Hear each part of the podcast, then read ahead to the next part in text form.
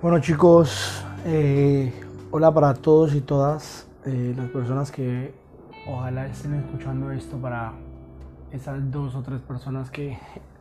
que escuchan estos audios. Y tener una reflexión el día de hoy que quería compartir con ustedes y era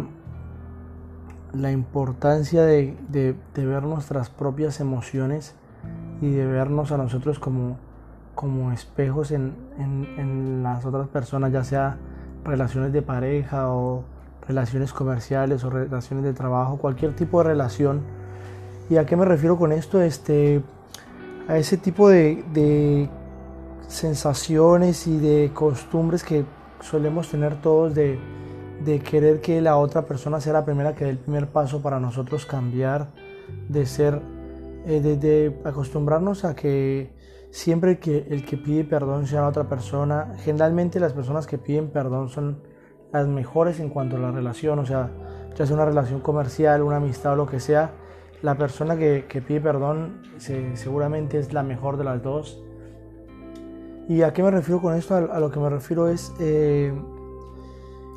no esperar a que la otra persona sea la que cambie para yo cambiar. Generalmente es como tratar de que, el espejo nos sonría a nosotros sin nosotros tratar de hacer nada para que, para que el espejo nos sonría. Y básicamente la importancia de esto, de la reflexión que quiero, quiero tocar con ustedes es, es porque muchas veces en, la vida cotidiana, en, en, nuestro día a día, eh, nosotros no tenemos tiempo para hablar con, con las diferentes personas con las que nos desarrollamos, con compañeros de trabajo, resolver problemas y demás. Y cuando lo resolvemos creemos que porque nosotros hacemos algo la otra persona está obligada a,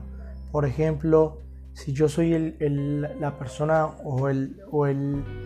actor que lleva el sustento al hogar, o si soy yo la persona que, que aporto económicamente, o si soy yo la persona que cuida a los niños, o si soy yo la persona que hago X o Y actividad, considero que la otra persona mínimamente tiene que hacer esto o aquello. Y realmente muchas veces no pasa así. Realmente eh, estamos condicionados, somos personas totalmente diferentes y estamos condicionados por, por nuestros aprendizajes y por nuestras vivencias.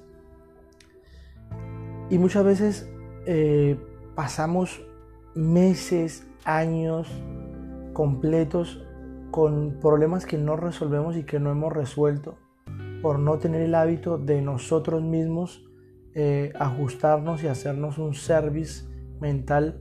con nuestros pensamientos y con nuestras emociones. Si hay algo de lo de los demás que nos molesta a nosotros, es algo que nosotros tenemos que resolver dentro de nosotros mismos. Si hay algo que, que a mí molesta de, de, un compañero de trabajo, de mi pareja, de, de mis padres, es algo que yo tengo que resolver conmigo mismo y con mis pensamientos. Y no esperar que pasen meses, años eh, o incluso décadas y nosotros con ese resentimiento adentro porque esa persona no da ese primer paso que nos permita a nosotros poder solucionar y lavar toda esa agua sucia que tenemos adentro. Así que mi invitación para todos es no esperes a que, a que ese día especial o ese día perfecto en donde es un día soleado y te encuentras con esa persona y pueden hablar de todo esto, aquello que te molesta, eso nunca va a pasar. Si no tomas acción ahora, si no te haces introspección, si no cada día en cuanto detectes una emoción negativa, no te preguntas por qué siento esto, por qué me molesta esto, por qué me afecta que esta persona haga o me diga ese tipo de cosas, nunca podrás llegar a un nivel aceptable de autoconocimiento y sobre todo nunca podrás tomar un poco de control sobre lo que te pasa y cómo reaccionas ante ello. Recordad que nosotros no somos lo que nos pasa, sino lo que superamos. Así que te mando un fuerte abrazo, tu amigo Andrés Casta, y espero que nos veamos en una próxima oportunidad.